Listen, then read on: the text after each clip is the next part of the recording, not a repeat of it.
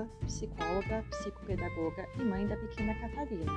Sejam muito bem-vindas ao meu podcast Momentos de Mãe, um podcast criado para falar sobre os mais variados temas desse universo da maternidade. O podcast será quinzenal ou quando a cria permitir. O tempo de cada podcast pode variar. Você, mãe, sabe bem como o tempo com filhos é bem relativo. Espero que gostem. Beijos!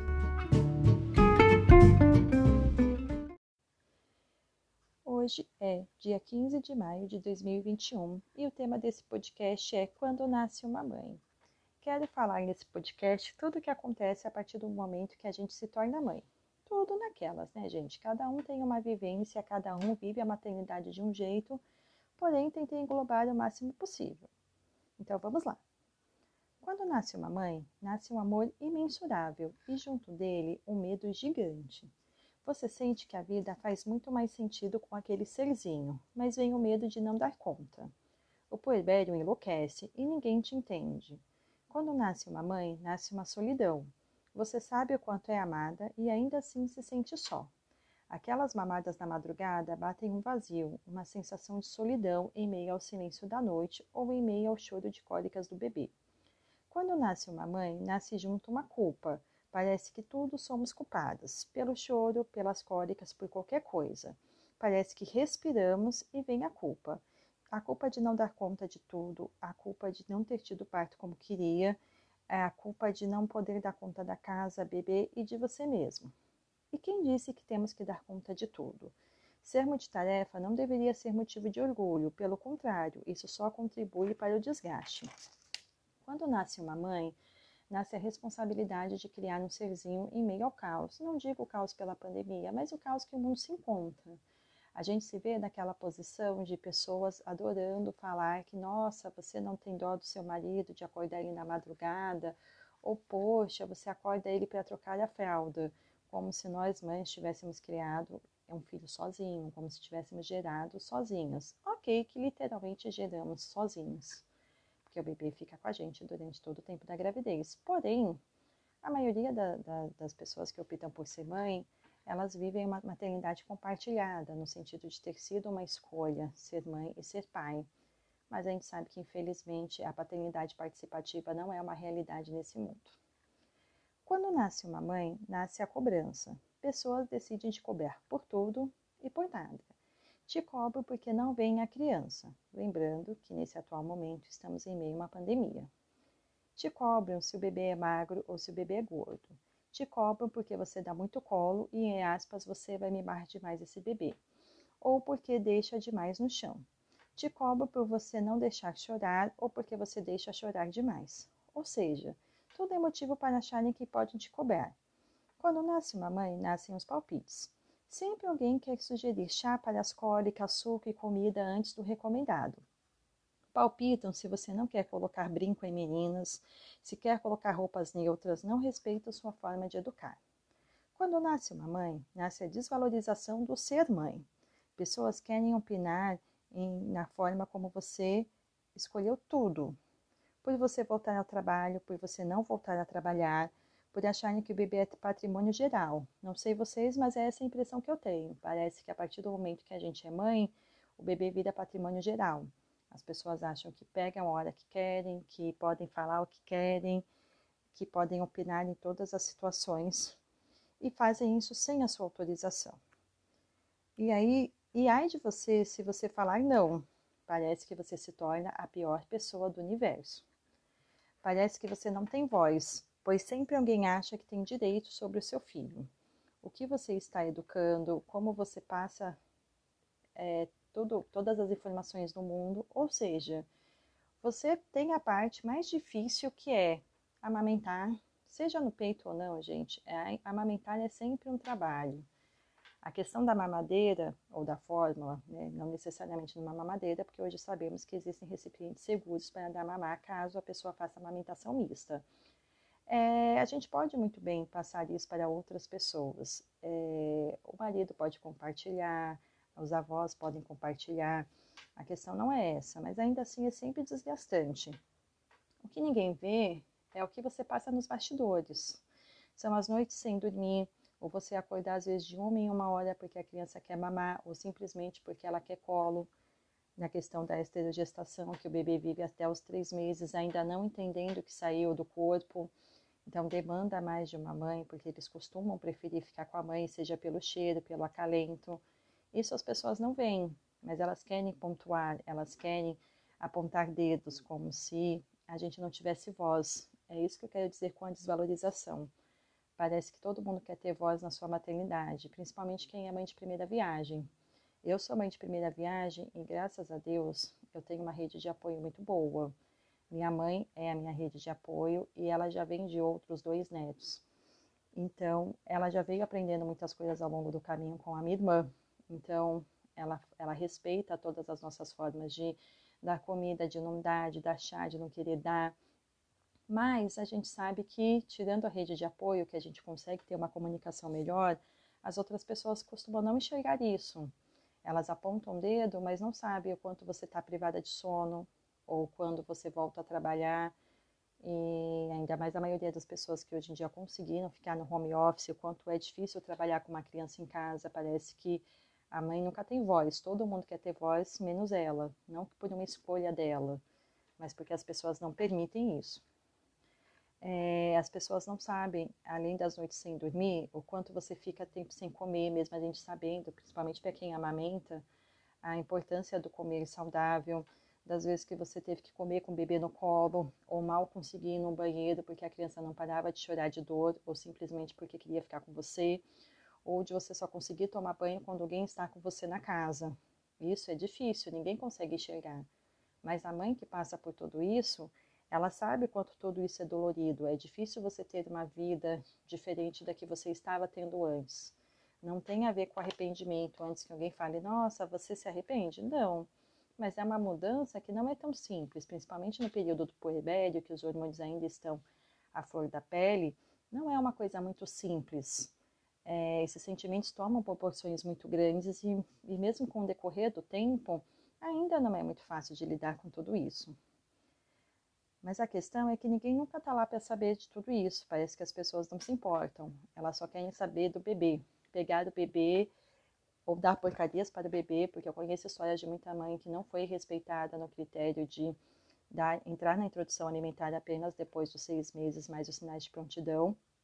E aí nasce a questão da, do se posicionar, do posicionamento materno que pode parecer a coisa mais simples do mundo, mas a gente tem que levar em conta que para muitas mães isso não é tão simples. Quando nasce uma mãe, nasce a doabilidade. É a questão do abrir mão de muitas coisas em prol de um bebê e, ao mesmo tempo, tentar se encontrar nesse novo papel, nessa sua nova versão.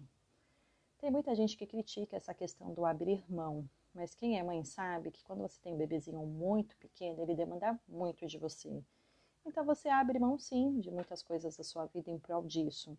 Tanto que tem muitas mulheres que optam por não voltar a trabalhar até que o bebê tenha uma idade um pouco maiorzinho, colocar na escola ou deixar com algum cuidador, seja qual for a opção. Mas tem muita gente que não entende essa questão.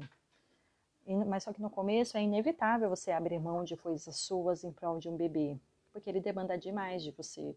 Eu não sei vocês, a minha bebê atualmente está com quase 10 meses. Ela vai fazer 10 meses segunda, dia 17. Hoje ela tem momentos mais tranquilos que me permitem trabalhar no home office razoavelmente. Eu consigo atender, né? Como você sabe, eu sou psicóloga, eu atendo no dia que a minha mãe vem, mas a minha profissão não se limita a só atendimentos. Eu consigo fazer algumas coisas ao longo do dia. Mas é uma coisa que eu fui construindo com o tempo. Até há pouco tempo atrás, ela demandava muito mais de mim. E eu tive amigas que não são mães que ficavam o tempo inteiro para mim: ah, mas você tem que fazer as coisas por você, você não pode viver em função da sua maternidade. Mas convenhamos, galera, que é muito simples falar isso quando você não é mãe, porque acho que quem é mãe sabe quantas coisas já não falaram também antes de se tornar mãe, e ao se tornar mãe percebendo que as coisas não são tão simples assim. E tem a questão do quanto você tem uma rede de apoio. A minha rede de apoio é um pouco limitada, porque além da pandemia, minha mãe também ajuda a minha irmã. Então, eu não tenho como ter a minha mãe é, em mais partes do meu dia. E o meu marido não é rede de apoio, porque, no meu ponto de vista, o marido só exerce a função de pai. Assim como eu faço a minha função de mãe, ele faz a função de pai, então eu não contabilizo como rede de apoio. Mas aqui as tarefas são divididas e tudo mais, né? Eu não posso reclamar sobre isso. É, a questão da, é, da paternidade participativa com ele realmente funciona muito bem. Mas é difícil as pessoas entenderem isso. As pessoas não entendem que o tempo que o bebê está dormindo, por exemplo, você precisa fazer coisas do trabalho, ou você vai comer, ou tem alguma coisa da casa para fazer. É porque eu não sei vocês, mas eu faço as coisas de casa dividida com o marido, mas tenho coisas que eu faço ao longo do dia. Então é muito fácil falar né, para você, faça uma coisa por você. Aí quando o bebê dorme de noite, você tá o pó da rabiola. Você quer qualquer coisa menos parar no sofá e sei lá, ler um livro, assistir uma série ou ver um filme. Você quer dormir. Eu sou a pessoa que gosta muito de dormir. Então minha bebê dorme, eu faço o quê? Durmo. Ou seja, até assisto alguma série de vez em quando, mas ela é fracionada. Algo que eu faria um episódio direto, ele é fracionado em várias vezes ao longo do dia, ou quando não é um episódio durante muitos dias. Porque quem tem filho sabe que sono de filho é muito relativo. Tem dia que ele pode tirar a soneca super bem e tem dia que ele não vai tirar a soneca muito bem. Mas vira essa questão do a doabilidade, do tentar voltar a ser você como pessoa. E não é uma coisa muito simples, porque quando a gente se torna mãe, a gente descobre uma nova versão nossa. E nem sempre a gente quer voltar à versão antiga. A gente vai criando adaptações, que é a sua versão nova com gostos do, do passado, por assim dizer, e tentando se encontrar novamente. Mas não é uma das coisas mais simples do mundo. E você precisa se permitir viver os momentos. Isso é sempre uma das coisas mais difíceis. É entender que as coisas nem sempre vão sair do jeito que você espera. É entender que você vai abrir mão, mas não significa que você vai abrir mão a vida inteira, que você precisa abrir mão a vida inteira. Significa que você está em adaptação. Eu acho que essa questão entra em mais uma cobrança que uma mãe tem ao longo da vida que não deveria ter. A gente não precisa seguir padrões porque as pessoas querem que a gente siga. A gente apenas precisa viver os momentos eu me permiti viver momentos que de entrega total à maternidade. Ao longo do caminho, voltei a trabalhar, não só por necessidade, mas porque eu gosto muito da minha profissão.